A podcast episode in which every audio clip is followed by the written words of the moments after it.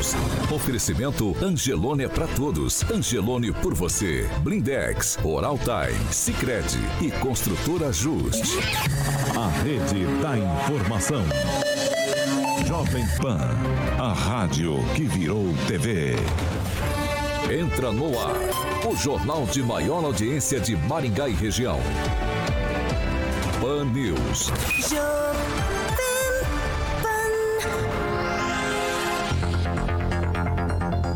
Bom dia para você, claro, que nos acompanha aqui pela Jovem Pan Maringá 101,3.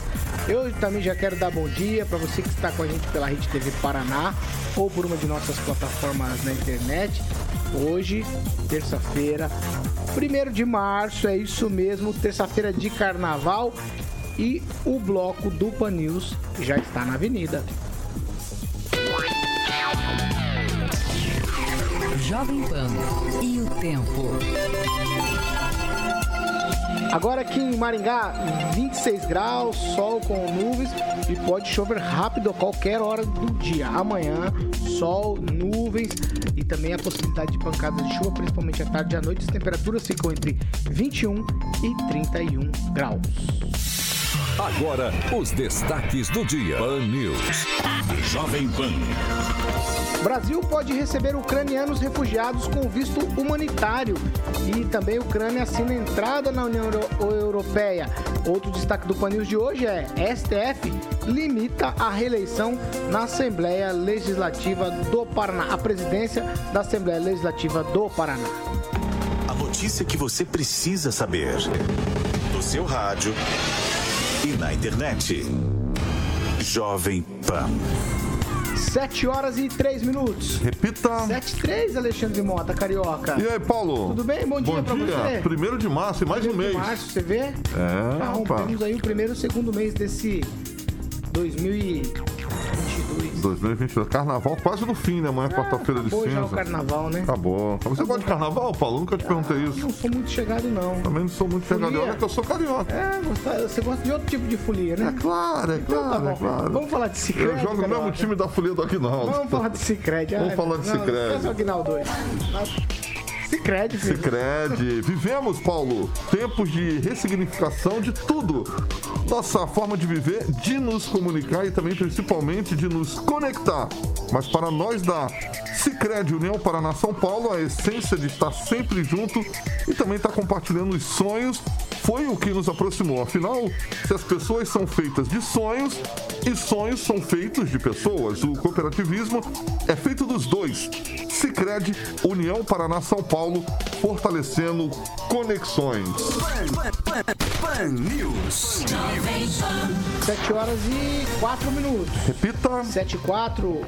Luiz Neto, salve Luiz Neto, muito bom dia. Bom dia, Paulo. Bom dia a todos que nos acompanham. E um bom dia especial para os corajosos que acordaram, estão de pé assistindo o Pan News. Então é bom dia pra, pra nós, certo? É, também, Muito também. bom dia. Bom dia, Pamela Bussolini. Bom dia, Paulo, Carioca, bancada e ouvintes fulhões da Jovem Pan. Professor Jorge Villa-Lobos, muito bom dia. Ele veio, olha lá, ó, ele veio a caráter hoje. Bom dia, Paulo, e quero dizer claramente que me oponho fortemente à guerra da Rússia contra a Ucrânia. A invasão da Rússia de um Estado soberano pela força é uma violação das normas das relações internacionais baseadas na Carta das Nações Unidas e, claro, uma violação do sistema de segurança internacional. Ucrânia livre. É. Bandeira aqui no meu rosto.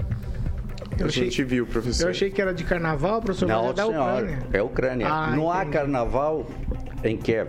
Não há carnaval na Ucrânia. o senhor me a surpreendeu, guerra, hein? a morte. O senhor me surpreendeu, hein? Tava do nada aqui, daí já apareceu isso aqui aqui. Achei que o senhor, o senhor me Foi assim, hoje. foi assim que a Rússia Salvador, invadiu essa- a Ucrânia de uma Verdade. hora para outra. E o senhor pintou também a cada uma hora para outra. Exatamente. Deixa eu. Vai, vai, vai. A guerra foi assim. Vamos lá. Pera, pera, pera, pera. Mas nós não vamos fazer Fernando guerra aqui, Tupan. Blog do Tupan.com.br. Enquanto o Bolsonaro foge- Aguenta, professor, aguenta, aguenta um Vá pra praia. Aguenta, professor, aguenta. Ah, desculpa, ele não Segura, está de férias, ele está Segura, com ele professor. chama-se de folga. Segura, professor. Não, Fernando Tupan, blog tupan.com.br. Bom dia, Fernando Tupan. Você vê? A coisa vai ficar esquisita aqui até o final do programa. Espero que sim.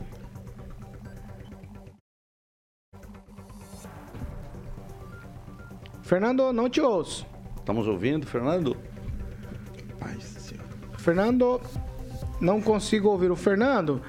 Eu vou esperar que vocês conseguirem resolver esses probleminhas técnicos aí, Fernando Tupan e o nosso querido Murilo. Você me ouve bem, Fernando? Eu não consigo Ele te tá ouvir. aí na, tá na tela.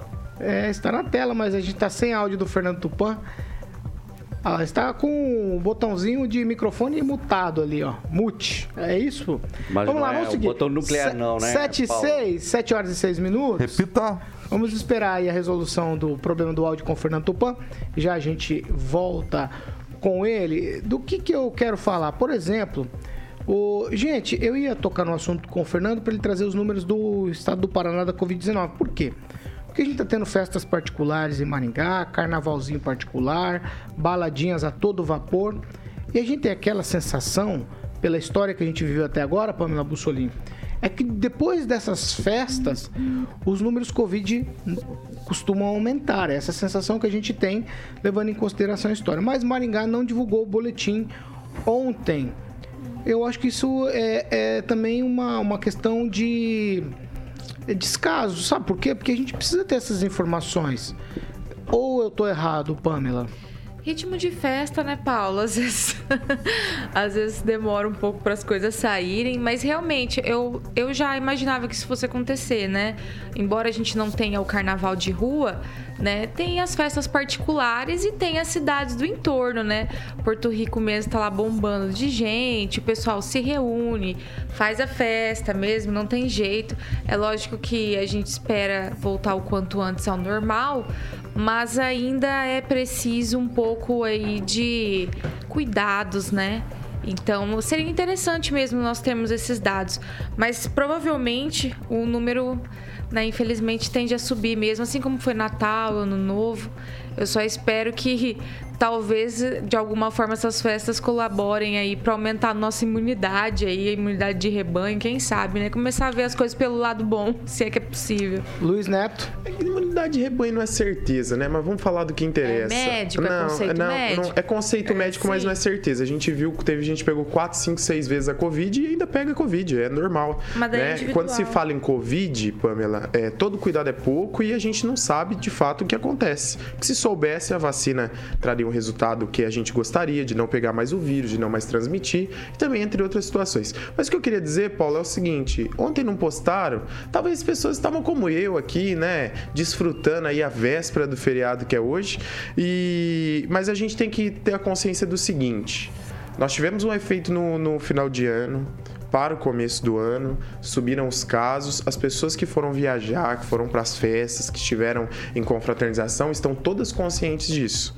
Então, são medidas que, ah, em relação, inclusive, a esse boletim que, que você se referiu, a gente estava numa média muito tranquila. Era sempre uma média de casos muito tranquila e um número de internações muito baixo. Então, não tem essa preocupação. O secretário Beto Preto, secretário de Saúde do Estado do Paraná, esteve aqui e ele foi bem claro: os casos vão subir. Então, nós já estamos conscientes que os casos irão subir e que nós podemos ter mais internações, mais pessoas necessitando de cuidados médicos e aquelas pessoas que foram viajar, que estiveram fora, também estão conscientes desses riscos. Vai lá. E não dá pra Conclui, gente né? parar no tempo, né? A vida tem que voltar ao normal, mas com segurança, né? Igual aqui, né? O professor tá aqui, a Pamela tá aqui, acredito que todos estiveram com seus familiares no final de semana, mas tenha segurança e todo cuidado é pouco. Professor Jorge, não temos boletim numa terça-feira de carnaval, então ficamos sem boletim o final de semana, segunda-feira e na terça ainda a gente não tem os números aqui de Maringá. Isso, faz falta, hein? A informação faz falta. Eu sempre me preocupei desde o início com as informações, com os dados relacionados com a Covid, né? porque não é possível acompanhar a evolução de uma pandemia sem dados. E a própria ação governamental se pauta até o momento com dados, com tendências, com números. E toda vez que há um vazio, toda vez que há um vácuo, e, e ela não se justifica nunca, porque o Estado tem a capacidade de trazer essas informações à população, prejudica então a perspectiva do que vem amanhã. Claro, ah, sabemos que carnaval, talvez isto tenha dificuldade, eh, a situação de controle, mas não se justifica. O problema é que amanhã esses números vêm incrementados porque vem a somatória da informação que não foi trazida a público. Aglomeração é tendência de aumento de casos. Isso aí não há dúvida nenhuma. Vamos lá, vou tentar o contato com o Fernando Tupan novamente. Fernando, se você tiver os números estaduais, manda bala já. É, eu não consigo ouvir o Fernando Tupan aqui. Não consigo te ouvir, Fernando. É, tá tudo ligado, eu sei. Nós estamos estamos tentando resolver aqui. Eu precisava até, até resolver isso. Preciso que você, departamento técnico aí, corra com isso aí pra gente ouvir o Fernando Tupan. Vamos lá, eu vou seguir por aqui, por quê? 7 horas e 12 minutos. Repita. 7 e 12. O Supremo Tribunal Federal, o STF, decidiu limitar a possibilidade de reeleições sucessivas para cargos da mesa diretora da Assembleia Legislativa do Paraná, a ALEP. A maioria dos ministros votou pela procedência em parte das ações diretas de inconstitucionalidade e isso afeta a possibilidade de reeleição do presidente da Alep, Ademar Traiano, do PSDB, que está em seu quarto mandato consecutivo, mas só seguirá no comando até o fim do ano. A decisão vale para o Amapá, Espírito Santo, Maranhão, Pernambuco, Piauí, Rio Grande do Norte, Sergipe e Paraná. As normas estaduais até então permitiam a reeleição para o mesmo cargo das mesas da Alep dentro também da mesma legislatura. Professor Jorge, a gente fala sempre de alternância no poder e na mesa diretora da Assembleia Legislativa de outros estados também, mas a gente vai falar especificamente do Paraná. As reeleições eram sucessivas e tem, tinha uma liberação para isso, né? Agora não mais, então o presidente Traiano só fica até o final desse ano. Perfeito, isso é muito importante porque ele está no seu quarto mandato. Então, Ademar Traiano, do PSDB, até o final do ano continua. No entanto, depois já não mais. A renovação, a alternância, tudo isso é muito importante. Quando você é presidente da mesa da Assembleia Legislativa, você tem um poder enorme, um poder enorme. Né? E isso mostra, então, a necessidade de fluidez nesse processo. Há tempo atrás nós tivemos os casos famosos aí dos decretos, dos documentos secretos, né? que a Gazeta do Povo revelou para o Paraná todo uma série de atos, uma série de atos que eram absolutamente desconhecidos e isso passava justamente pelo controle aí da mesa diretora da Assembleia Legislativa. O que eu espero um dia é que também os deputados estaduais e federais, assim como os vereadores, parem de ter tanta reeleição. Alternância é importante e deve ter um limite essa reeleição quase que perpétua dos deputados. Começam jovens e vão até aposentadoria lá pelos 80 e poucos anos. E a gente vê isso no caso de senadores que foram governadores, foram deputados, foram vereadores e fazem uma carreira política em sucessivas reeleições. É como se fosse uma questão de natureza monárquica hereditária. Creio que aqui tem um limite para essa situação. Luiz Neto. Professor, o senhor foi muito assertivo na fala do senhor, dizendo que a gente precisa de alternância, mas não é só a reeleição que tem que ser proibida, é a volta de quem já esteve no poder. Eu acho que isso é um grande problema, né? Porque daí volta as velhas ideias, volta as velhas práticas, e isso é o que incomoda de fato as pessoas. Senador queria, né? Eu queria dizer o seguinte: não, não é só o senador Requel, não, tô falando na maioria. Álvaro Dias, né? Na major... O Álvaro Dias ainda tá no poder, eu tô falando daqueles que saíram, né? Vamos falar, por exemplo, presidente Lula, por exemplo, né? Já teve sua contribuição, acho que não, não seria necessário o retorno dá sim oportunidade para as novas lideranças, aquelas que estão com gás, com pujança, Sem com novas dúvida. ideias. Mas eu queria falar em relação ao presidente Traiano, é, não se é possível, Paulo, controlar a conduta de colegas. Se a conduta, se a minha conduta for equivocada, mesmo fazendo parte dessa bancada, eu acredito que eu tenho que ser responsabilizado, mas isso não, é, não é, não, não automaticamente coloca a sua conduta em xeque, a conduta da Pamela ou a conduta do, do professor Jorge Villa-Lobos. Acredito que o presidente Traiano fez um bom trabalho. nós tivemos momentos difíceis na história do Paraná, muitos desafios foram enfrentados. Ele é um cara muito salomônico, né? O que é salomônico? Ele é estadista, é, trabalha com diálogo, é por isso que foi lá quatro gestões. O PROS foi quem ingressou com essa ação, o PROS é do deputado Homero Marquesi. Eu acredito que, que isso não vai mudar muito o jogo ali, porque a gente sabe que tem algumas lideranças ali que tem muito mais força, né? E outras que não tem tanta força assim. Então isso é natural, é de acordo com o relacionamento dos parlamentares.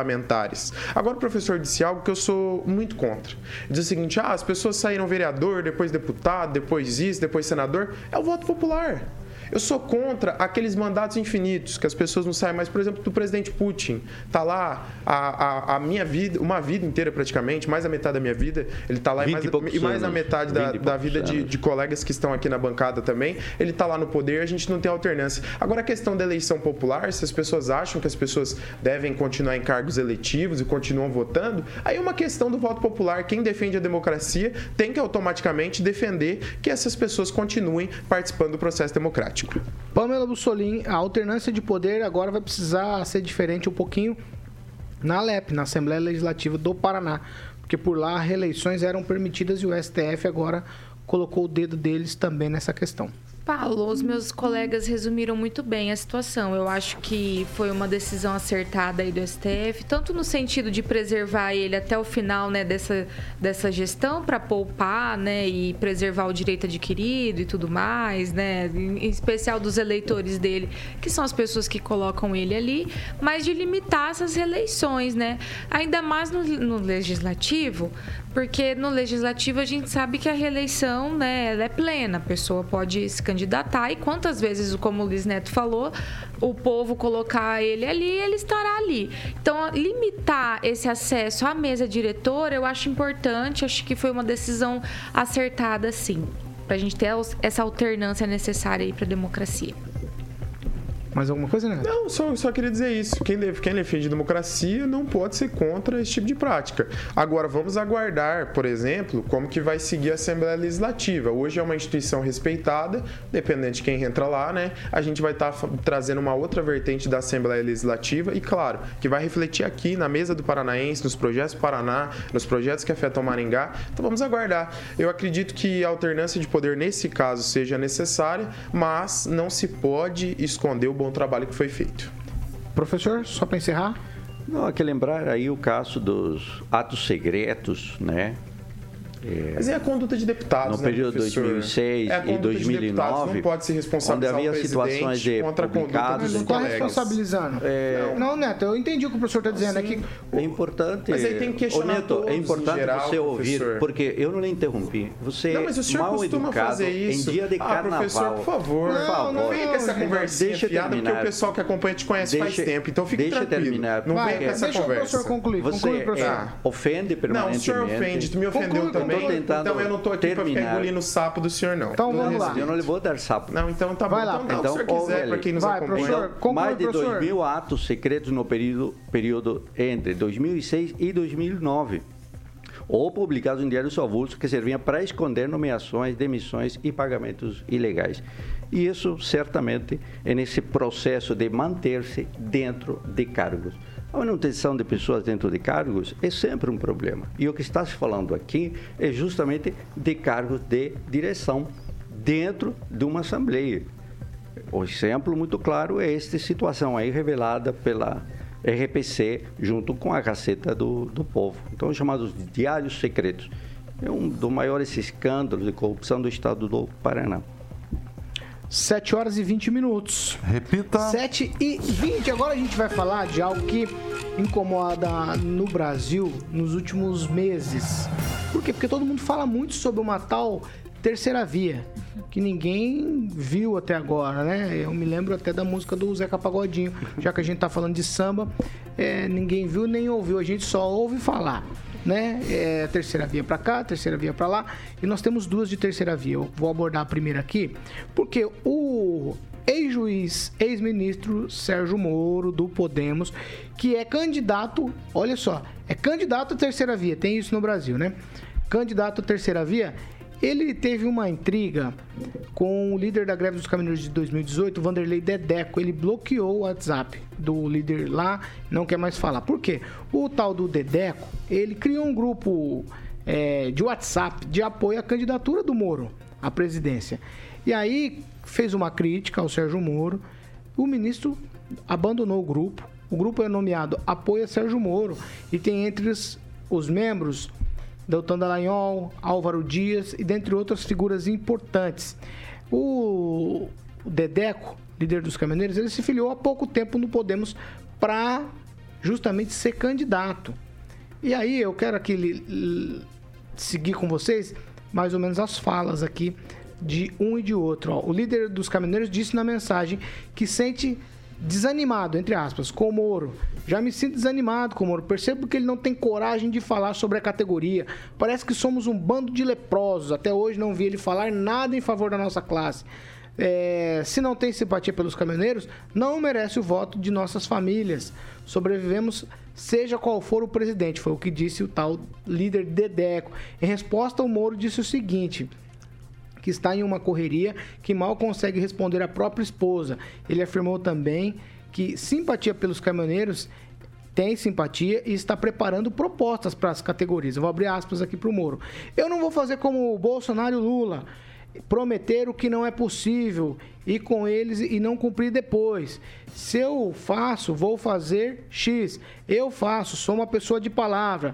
O meu plano é melhorar a economia para todos, inclusive para os caminhoneiros e suas famílias. Se quiser promessas vazias, fique aí com quem quiser, escreveu Sérgio Moro lá no grupinho, que agora ele não está mais, Luiz Neto lideranças importantes, Neto. Lideranças e importantes. Se, e se engalfinhando. Com, com, todo respeito, uma pinóia, Paulo. Quem ah, conhece o histórico do Dedeco, ah, quem é o que foi candidato a deputado, fez uma micharia de voto, com todo respeito. É um cara que assumiu compromissos... Nos com... caminhoneiros ele não é importante? É uma pessoa que assumiu compromissos com pessoas aqui em Maringá na eleição dele em 2018 e essas pessoas estão chateadas porque compromissos não foram, não foram cumpridos. Eu conheço ele, várias pessoas conhecem, sabe que gera uma série de problemas dentro do partido.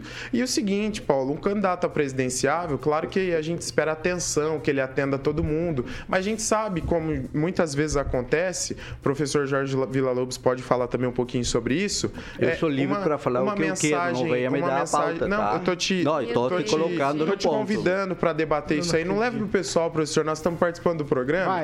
Mas o seguinte, é, é, o professor Jorge pode até comentar sobre isso. Quando a pessoa está disputando um cargo eletivo, que eu quero, tá? quando a pessoa disputar um cargo, um cargo, deixa ele concluir, professor. Um cargo executivo de tanta importância, às vezes, grosseiro. às vezes, você também, professor, não. com todo respeito, não, gente, é pior. Não, agora é a vez do Neto. Então, assim, professor, então favor, assim, é, é, a Pamela então pode comentar sobre isso, Paulo. É, quando a pessoa está disputando um cargo de tanta importância, é muito difícil você dar atenção a todo momento. Às vezes a pessoa manda um questionamento, você não consegue ver e a pessoa fica chateada, né? Eu valorizo, é uma liderança, a gente tem que respeitar, só que assim, criticar como se fosse acima do bem e do mal, eu vejo isso como um problema e, claro, é, a gente sabe que isso, isso não reflete de forma geral no cenário político. Professor Jorge, quero ouvir o senhor sobre isso. Porque assim, o grupo, eu, a despeito, né? Não tenho nada contra nem a favor, mas tinha gente importante, Deltan Dallagnol, o senador tá nesse grupo, o senador Álvaro Dias. E aí tem uma discussão, o Moro saiu do grupo, aquela mensaginha clássica, professor. Moro saiu do grupo. Hum, sair e entrar do grupo é parte hoje da dinâmica do WhatsApp, né? O que é interessante aí é a fala do, do senador Álvaro Dias, né? Em que ele disse que é fofoquinha e ainda não é hora de cobrar propostas, né? Então é, é uma discussão que só volta a colocar os dois sujeitos, tanto o Moro quanto o Dedeco, na pauta me parece que são parte dessa estratégia de entra, sai, daqui a pouco volta a entrar e assim por diante, né? O WhatsApp, de fato, não são coordenados pelos próprios candidatos, mas são sujeitos que operam eles, né? Os telefones, no geral, dos candidatos estão com outros sujeitos que são seus assessores, né? Então, são parte das estratégias, me parece que o Moro está seguindo essa estratégia de isolar e depois conversar. No entanto, ele saindo, estão os outros colegas dele que o manterão informado ao respeito do que ocorre nesse grupo. Pamela. É, Paulo, esse negócio de entrar no grupo, sair do grupo, realmente é natural do WhatsApp. O que a gente acha interessante é um político, né, às vésperas aí de uma eleição, sair, né, entre aspas, de um grupo. Isso é, assim, uma perca de apoio, né? Agora, o que que eu penso? A gente fica esperando, né, essa terceira via aparecer, como você falou, se fala muito terceira via, mas é, eu acreditava e ainda acredito que a única pessoa que seria capaz de trazer trazer essa terceira proposta seria o Moro. Mas, infelizmente, é, com essas falas, esse posicionamento, como, por exemplo, ah, eu não estou fazendo essa proposta porque eu não sou mais do mesmo, eu não sou Bolsonaro e Lula, Bolsonaro e Lula. Quando ele cai nessa questão de só ficar criticando ao invés de apresentar de fato as propostas dele, que me parece que é o problema aí que gerou né, essa saidinha do grupo, ele acaba caindo no mais do mesmo, que a gente sempre viu na política e sempre vê. Então, eu lamento, né? Porque a gente esperava, assim, dele um posicionamento diferenciado dos outros, mas eu acho que ele está sendo mal instruído porque ele está caindo no mesmo viés dos outros, que é criticar, criticar, criticar e não apresentar o que ele tem de bom. 7 horas e 27 minutos. Repita. 7 e 27, ó, a gente vai pro break. E na volta do break, a gente tem mais terceira via. A gente vai falar sobre que está pretendendo a terceira via, Simone Tebet, do MDB. A gente vai, é rapidinho, já a gente tá de volta.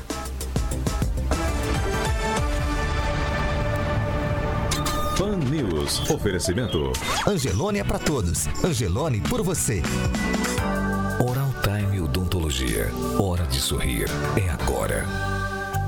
Blindex. Escolha o original. Escolha Blindex, a marca do vidro temperado. Construtora Justi. Acesse inspiradoemvocê.com.br e conheça sua moradia do futuro. Sicredi União Paraná São Paulo, construindo juntos uma sociedade mais próspera. Ô, Paulo. 7 horas e 28 minutos. Repita. Ô, Jorge. Paulo, tem um detalhe aí na fala do Moro. Ele diz assim, Vanderlei, vou sair do grupo se é para ser ofendido por você. Isso me parece uma resposta à altura aí das situações que se vê vendo pelo Vanderlei, porque o texto do Vanderlei é bastante, digamos, ofensivo realmente. Ele, ele é muito claro, né? Ainda que o, o grupo seja de apoio ao Sérgio Moro, ele não está obrigado a ficar ouvindo desaforos de um sujeito, eh, por mais companheiro de luta que ele seja, né? E, e é interessante porque Vanderlei colocou, aceitou ser ministro de um canalha que você sabia que não valia um centavo furado, referindo-se também ao presidente Bolsonaro. Bolsonaro, claro, já não está nesse grupo, acho que nunca esteve, né?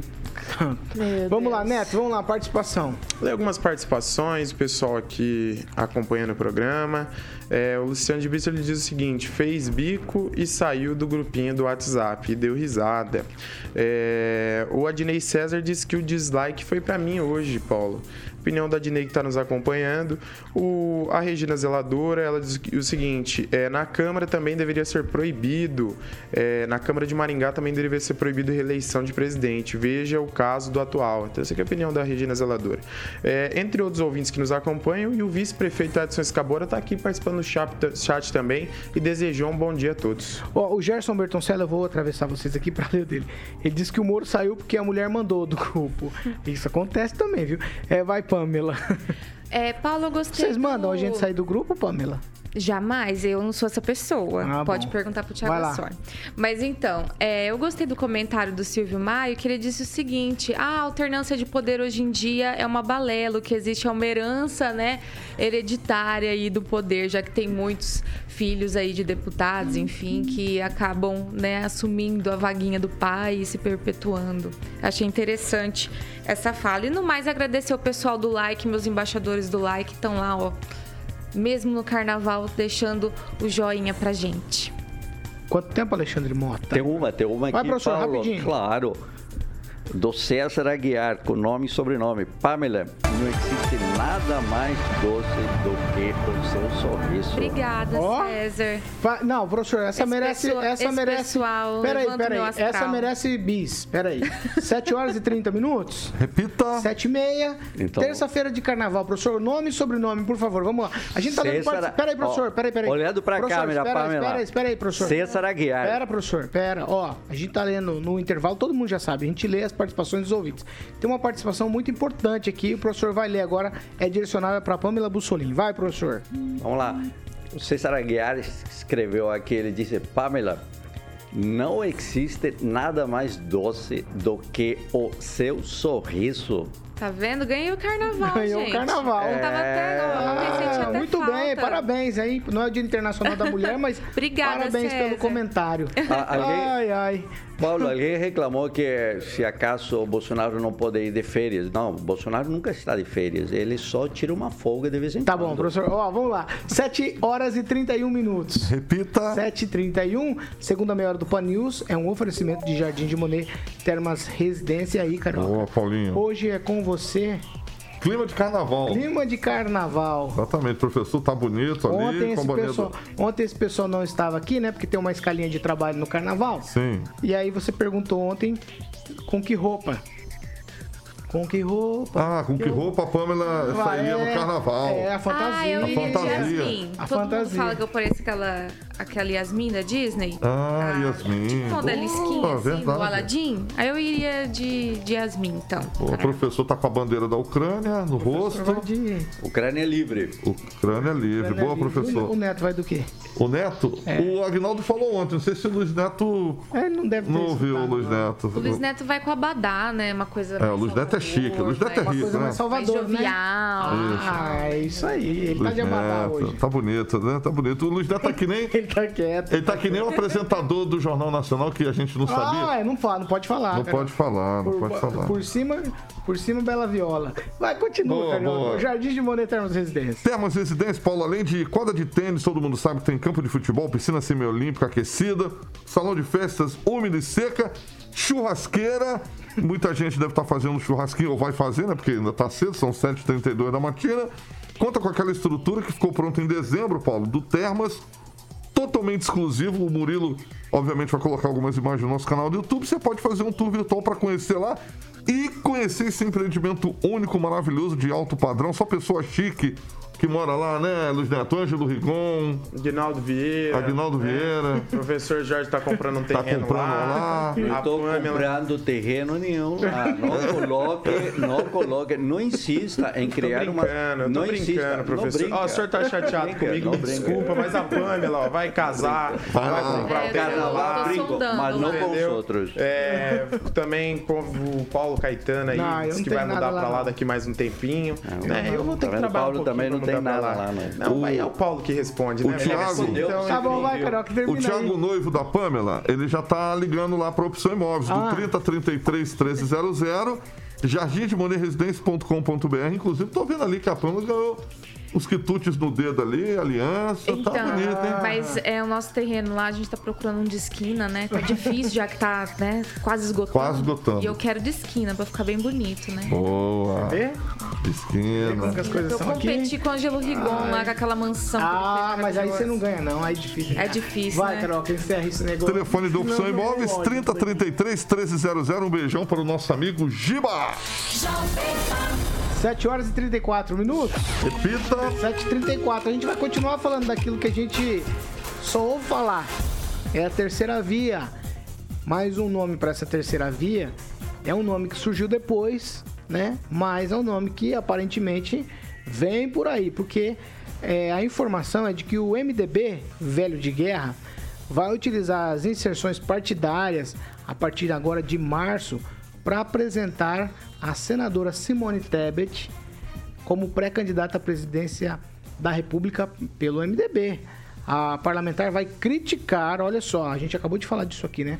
Ela vai criticar gestões de Bolsonaro e de Lula no olho do eleitorado dos dois. Eu vou abrir aspas aqui. Fome, miséria, desemprego, comida muito cara, nossos problemas não vão ser resolvidos pelos políticos do passado, nem por quem não respeita as instituições e agride a democracia. é o que vai afirmar a parlamentar em uma das propagandas que já estaria pronta para ser veiculada aí em rádios e televisões. É, a senadora está entre os integrantes, como eu falei, aí postulante, né? Não é integrantes, não, acho que é postulante, essa palavra é melhor. A terceira via, o partido, o MDB, diz que Simone Tebet precisa chegar a pelo menos 10% das intenções de votos até maio para manter uma candidatura viva. É isso que se avizinha por aí, professor Jorge Villa-Lobos. É isso aí, muito importante porque ela apresenta desde a época já lá da CPI da Covid uma projeção nacional e com grande capacidade de unir ainda o MDB e o PSDB, pelo que se tem observado. Então a ideia de uma federação está aí a caminho, o prazo foi aumentado então para essas negociações e a Simone Tebet tem sim uma liderança que com certeza alcançará o 10% e com grande projeção aí. No entanto, é, há que considerar que o MDB tem sido um aliado aí de vários outros presidentes e me parece que o presidenciável Lula, o candidato, ele já tem intensas discussões e a própria Simone Tebet, ela disse, nós vamos ter que converger lá na frente. Portanto, eh, essa convergência se dará provavelmente com o presidente candidato do Partido dos Trabalhadores. Será, professor? Eu achei que existia uma convergência nos postulantes à terceira via, por exemplo, Dória, Moro, Tebet, não, não existe essa possibilidade, professor? É, não, Moro não vai. O Moro tem uma linha já, uma decisão de ser candidato, pré-candidato até o final. Essa discussão que ele já estabeleceu e a estratégia que ele estabeleceu. Ele não vai sair desse campo para se unir a, a Simone Tebet. Isso é, isso é muito, muito claro, porque há, há candidatos que saem para se juntar. Isso é uma coisa clássica da política brasileira. Há outros que saem para ir até o final. E quando vão até o final, eles vão manter uma cota de poder. E, e aqui, claro, estamos falando de um projeto do Moro ou do grupo do Moro de longo prazo. Não é uma eleição é um projeto e esse projeto se viu durante o trabalho da Lava Jato e na sequência no Ministério quando foi ministro do Bolsonaro. Então está se falando de um projeto e de um projeto nacional. Então, quem tem um projeto nacional não abre mão deles no meio da corrida para se juntar a outros. Não vai se perder nessa linha. Me parece que sim, Simone Tebet tem essa questão de sair para se juntar. E ela seria uma excelente candidata à presidência da República ou uma excelente candidata à vice-presidência da República. Ô, Neto, Essa é a pauta aí. Neto, é o seguinte, eu quero perguntar para você exclusivamente a respeito do MDB. O MDB tem uma série na Netflix que fala, o, o nome é O Mecanismo. Muita gente já assistiu. E ela coloca o MDB como centro, epicentro, digamos assim, de várias coisas que acontecem na política brasileira. Entre elas, muita coisa de corrupção, certo? E aí, o MDB agora é, fez um facelift. Aprendi essa palavra ontem. Fez um facelift e mudou, rapaz. O MDB agora é partido que não tem mais nada a ver com, com essas coisas antigas. Ou eu tô errado ou é uma maquiagem que pode sair com a chuva? Você me lembrou daquele negócio, tô errado ou tô certo? Tô é, certo ou tô, tô errado? Certo ou tô errado? Sabe quem é... falava isso? Quem? Senhorzinho Malta, filho. Olha Aí, só. tá vendo? Aqui é cultura. É cultura. Vai, Neto. Paulo, é, eu acredito que quem faz o partido são os políticos que lá estão, né? Eu só queria falar uma coisinha, a Simone Tebet falou sobre a velha política, mas não tô desqualificando nem um pouco o currículo dela, mas ela foi assessora na Assembleia, é, consultora técnica jurídica na Assembleia Legislativa do Mato Grosso, 97, diretora técnica de no, de 97 a 2001. Ela foi deputada estadual, o pai dela foi senador, deputado, né, é, esteve em, em mandatos até falecer em 2006. Ela foi prefeita, ela foi secretária de governo do Mato Grosso, vice-governadora e hoje ela é senadora. Isso que é uma pessoa que tem essa quantidade astronômica de mandatos, uma pessoa que mais conhece do jogo político do que a própria Simone Tebet. Então, falar em velha política, uma pessoa com a experiência experiência dela, ela não deveria se posicionar dessa forma. A experiência é importante, então ela não pode se apresentar como uma pessoa que fala em inovação. É, mas é, eu, eu queria dizer o, o, o seguinte. A gente analisa os partidos, Paulo, mas muitas dessas condutas são passadas pano, digamos assim, pelos próprios dirigentes partidários. A gente sabe que é importante ter força dentro do Congresso Nacional para qualquer partido. Hoje, a própria legislação incentiva isso, por quê? Porque o fundo eleitoral é distribuído de acordo com a quantidade de deputados que você tem.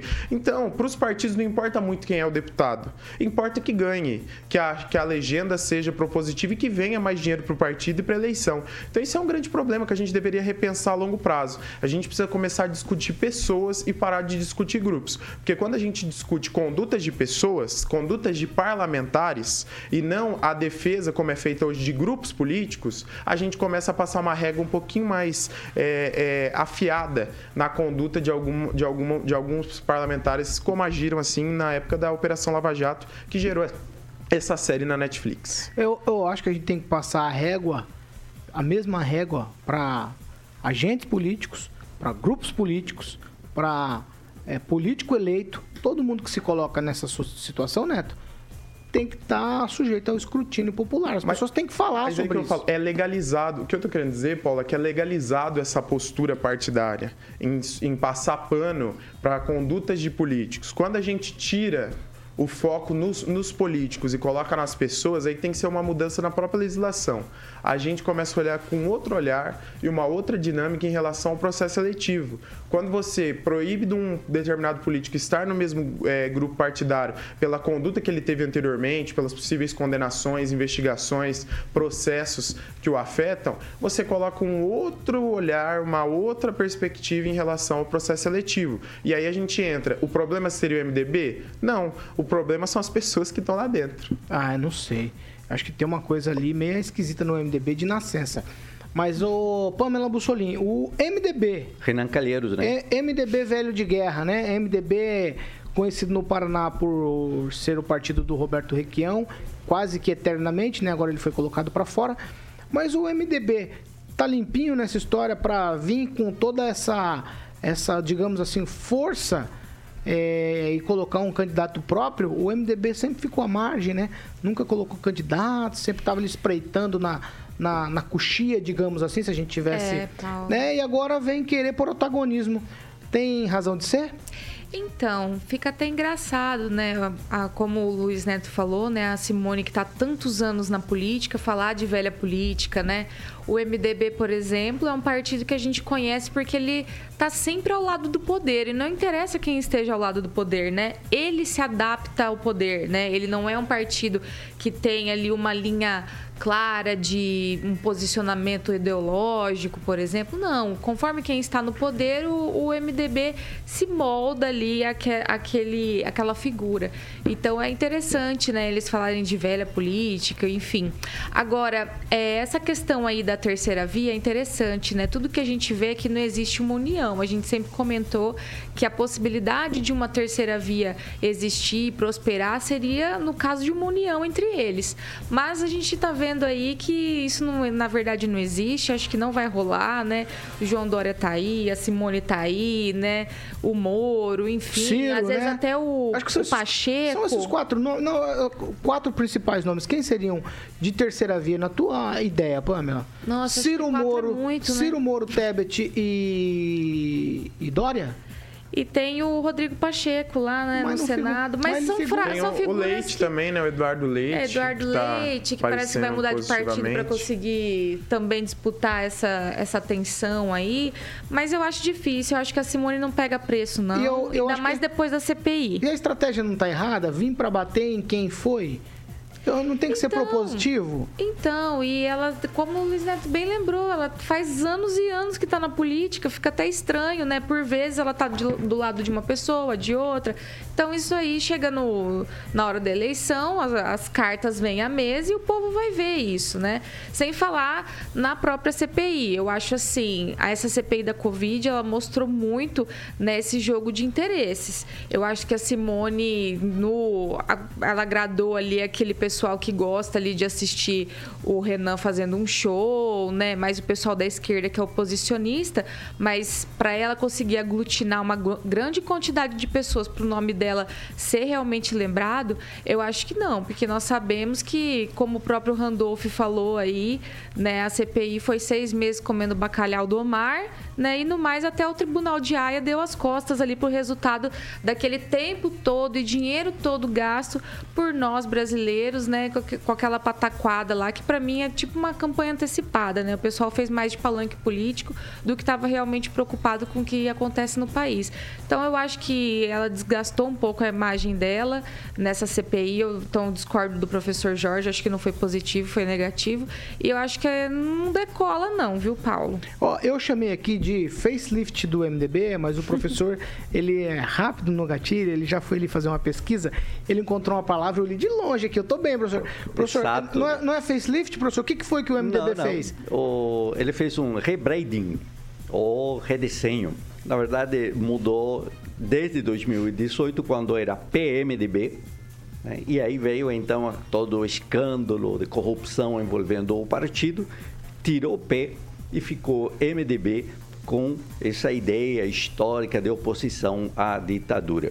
Mas eh, isso já é parte de uma estratégia de marketing e, claro, Simone Tebet, por isso que eu comentei, é parte dessa nova imagem, entre aspas, do MDB, que ao final, ao final, é na sua natureza fisiologista, eh, terminará aliando-se a quem está com grandes chances de vitória e que tudo indica que se aproximará ou vai se aproximar do Partido dos Trabalhadores. Neto.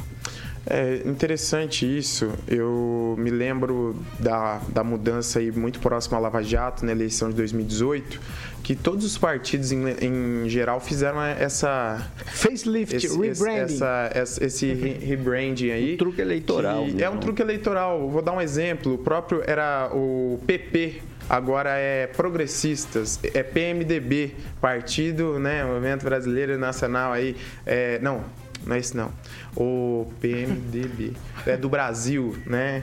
Então, assim, é, é, é, é virou MDB, a gente tem vários outros partidos é, que viraram agora outros nomes, como se fosse uma nova roupagem, uma nova ideia, uma nova análise. E a gente sabe, Paulo, que as novas ideias, as novas pessoas, elas acabam estando ali acopladas nas velhas que estão no poder, que dominam e comandam esses partidos. Eu vou dar um exemplo, o próprio, próprio, próprio União Brasil, né?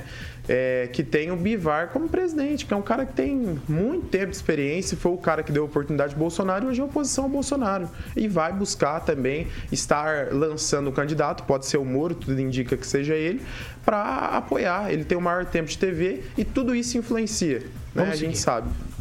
7 horas e 48 minutos. Repita. 7h48. Vamos seguir por aqui. Agora a gente vai falar de desdobramentos lá da guerra da Ucrânia, mas que influenciam aqui no Brasil.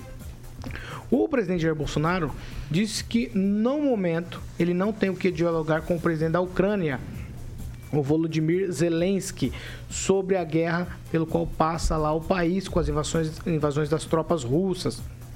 Abrindo aspas aqui para o presidente Bolsonaro. Alguns querem que eu converse com o presidente da Ucrânia. No momento, não tenho que conversar com ele.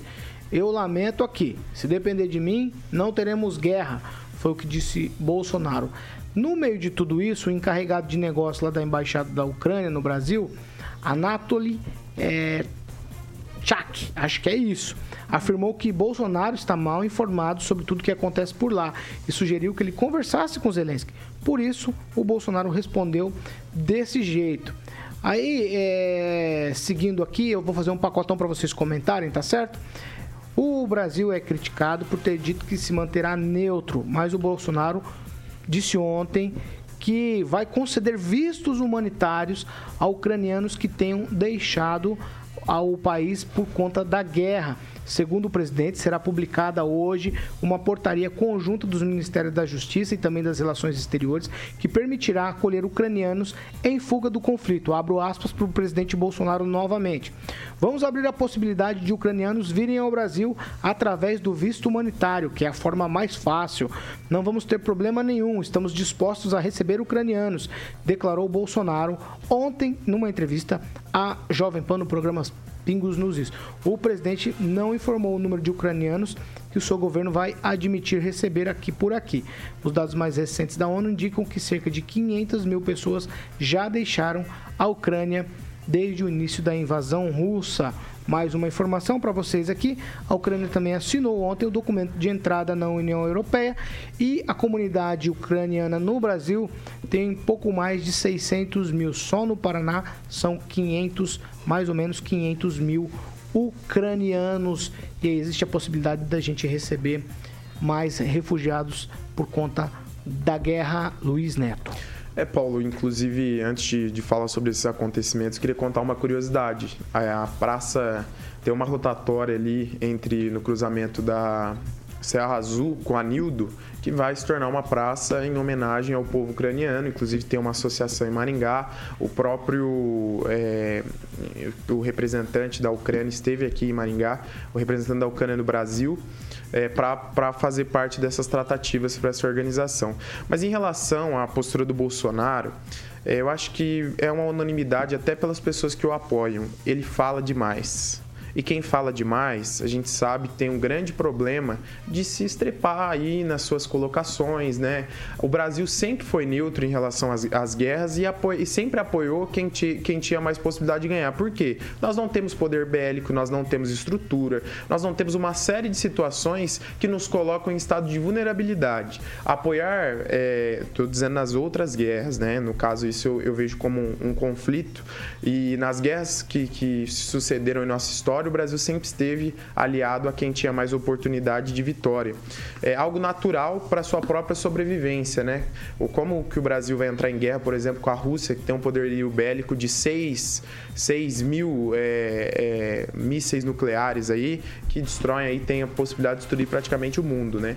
Então é algo que precisa ser analisado. Agora, em relação ao que está acontecendo, é um precedente horrível na história do mundo e sem, sem nenhum tipo de, de é, é, justificativa, né? É uma questão de poder. A gente sabe que o diálogo sempre perdurou aí nas relações é, diplomáticas, porque uma guerra seria terrível para a humanidade. O poderio bélico tanto da Rússia dos Estados Unidos, que são as maiores potências bélicas hoje no mundo, é, trariam consequências irreparáveis, inclusive até uma possível destruição da humanidade. Então, o que a gente espera é o seguinte: que essas tratativas sejam organizadas, que não dá para voltar atrás em relação às vidas que foram perdidas, mas que também tem a responsabilização, porque o povo, a vida do povo ucraniano foi ceifada, a vida de pessoas foram ceifadas e acima de tudo, pela vaidade do ego do homem né, que, tá, que, que, está querendo ter o seu poder, que está querendo dominar. Então é, é, uma, é uma pena, né? Foi, foram usadas aí, quem entende um pouco mais de história aqui na bancada vai poder falar sobre isso, mas foram usadas bombas é, a vácuo. Isso aí, a, a Rússia, nós estávamos conversando nesse programa e o Paulo nos disse que a Rússia é a única que não assinou essa tratativa. Então o que se vê é um interesse 100% pessoal no seu partido, no seu, no sua, no seu território e nada para o resto do mundo, assim como os outros países se comprometeram a paralisar essa tecnologia. Pamela Bussolim. Paulo, eu vejo que né, nesse episódio, algumas pessoas, é, eu acho que estão exigindo que o governo tome uma atitude de agressão, né? Porque já foi feita uma manifestação. A ninguém interessa uma guerra, né? inclusive por parte do presidente, nós somos pela paz.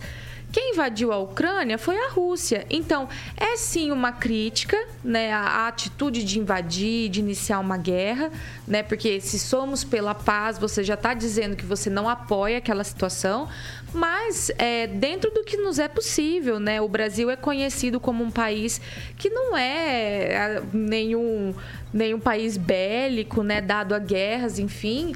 Então eu acho que foi uma, uma atitude acertada esse posicionamento mais equilibrado, né? Não não tá elogiando, não tá apoiando, está dizendo que é pela paz, que torce pela paz, né? Mas sem tomar uma atitude de agressão aos russos ou à Ucrânia propriamente dita, né? Pelo contrário, oferecendo, né, o apoio às pessoas que queiram, né, infelizmente, é, deixar o conflito, né, em virtude de tudo que está acontecendo.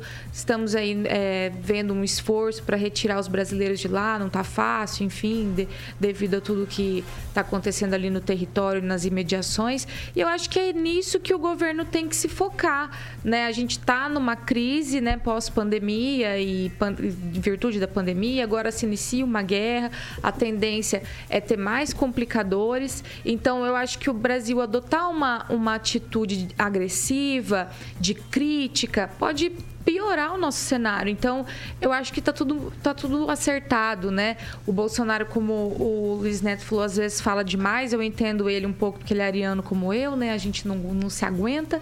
Mas eu acho que nesse caso ele está sendo ponderado e engraçado, ele está sendo criticado por ser ponderado. Então, eu não sei mais. Eu acho que as pessoas precisam refletir um pouco é, sobre o que elas esperam das outras, né? O que, que é esperado, então, do Bolsonaro agora? Uma atitude é, de crítica, agressiva? agressiva, é, eu acho que não é o caminho. Então, eu entendo que o posicionamento do, do Brasil hoje está correto. Professor Jorge. Uh, quando o Bolsonaro foi a, a Moscou, ele prestou, e já estava em eminência, uma guerra com a Ucrânia, prestou solidariedade à Rússia. Não, não estava, porque o Putin falava que momento, não ia invadir. Ele não é obrigado momento, a adivinhar, agora, né? Agora, o dia 27, o Bolsonaro fez também uma, uma crítica ao Volodymyr Zelensky. E ele falou que o povo ucraniano né, confiou num comediante o destino de uma nação. Então você vê a posição do Bolsonaro em relação à, à Ucrânia. É, há que esclarecer aí que Zelensky foi eleito com mais de 77, e um pouco mais por cento dos votos na Ucrânia. O Zelensky é formado em direito, é advogado, e utilizou a comédia como uma forma de projeção política. Inclusive, o personagem que ele representava era um comediante que chegava à presidência da República. E quando todos aqui falam de renovação, de alternância no poder, de pessoas jovens, de pessoas com ideias novas, Zelensky justamente representa esta nova posição de um político que chega ao poder pela via democrática, que chega ao poder com ideias novas e tem conseguido até hoje mostrar uma habilidade política que não se encontra em qualquer líder hoje. Por exemplo, fazer ligações telefônicas, conseguir que a SpaceX coloque seus satélites para dar rede de comunicações de internet aos ucranianos, tem conseguido apoio de toda a comunidade internacional dos Estados democráticos, né? com exceção aqui, claro, do presidente Bolsonaro. Então temos uma ação né, na Ucrânia que nos mostra qual é o caminho da democracia, que a eleição de pessoas jovens com ideias novas também sofrem a perseguição dos sujeitos que são uns oligarcas em expansão territorial. A Ucrânia sofre, eu digo, Ucrânia livre fora as forças de invasão russa.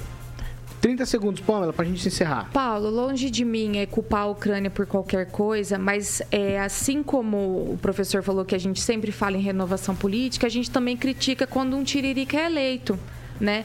E me parece que a escolha da Ucrânia, né, infelizmente, veio a colaborar com o conflito hoje. Afinal de contas, não é um país que estava. Deixa eu concluir, porque o senhor não, falou 10 minutos. É, é que você já começa a querer interromper. É um país que não está em plena paz como a gente aqui, por exemplo. Eles estão em conflito desde 2014. Isso faz muito tempo.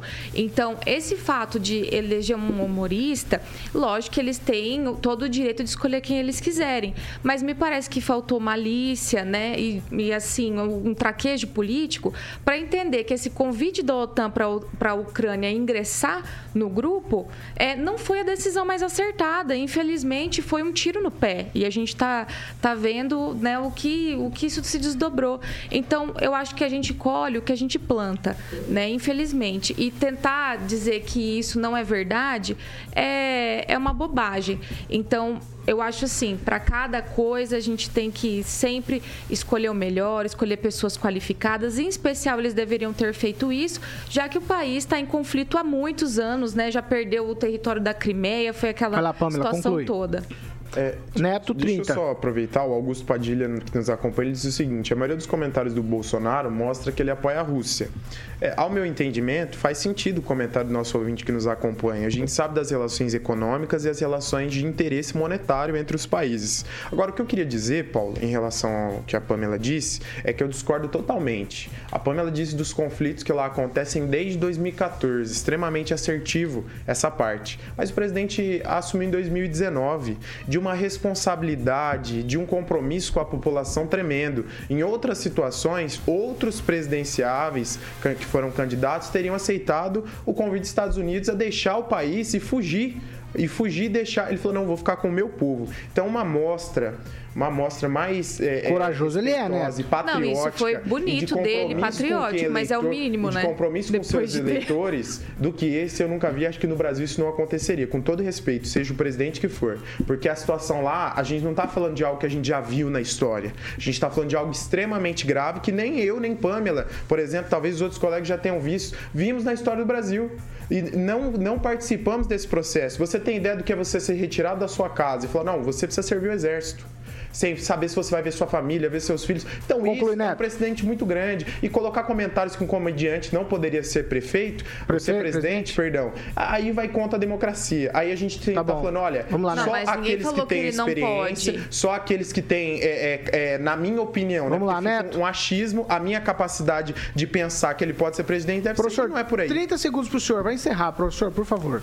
O presidente ucraniano Volodymyr Zelensky mostra não somente coragem, mas capacidade de representar os interesses de seu povo. E é, seu povo está no território né? ucraniano né? e o território dele está sendo invadido por forças estrangeiras. É, fazer resistência à Federação Russa, não sair correndo e dizer este é meu país, aqui eu fico, me parece que é algo assim como, acima de tudo, a pátria. Parabéns, o Zelensky, povo ucraniano, estou com vocês e estas marcas no meu rosto são justamente para dizer que chega de Rússia na Ucrânia. 8 horas e 2 minutos. Repita. 8 e 2, não, não temos mais tempo. A gente precisa encerrar nessa terça de carnaval. Tchau, Neto. Tchau, tchau, Paulo. E até amanhã e solidariedade ao povo da Ucrânia que vem sofrendo aí com essa guerra. Tchau, Pamela Bussolini. Tchau, Paulo. Lembrando que estamos todos com a Ucrânia. É, no entanto, o presidente é tão corajoso quanto, infelizmente, ingênuo. É só isso que eu queria dizer. Tchau, professor Jorge. Até a vitória sempre. Força, Zelensky.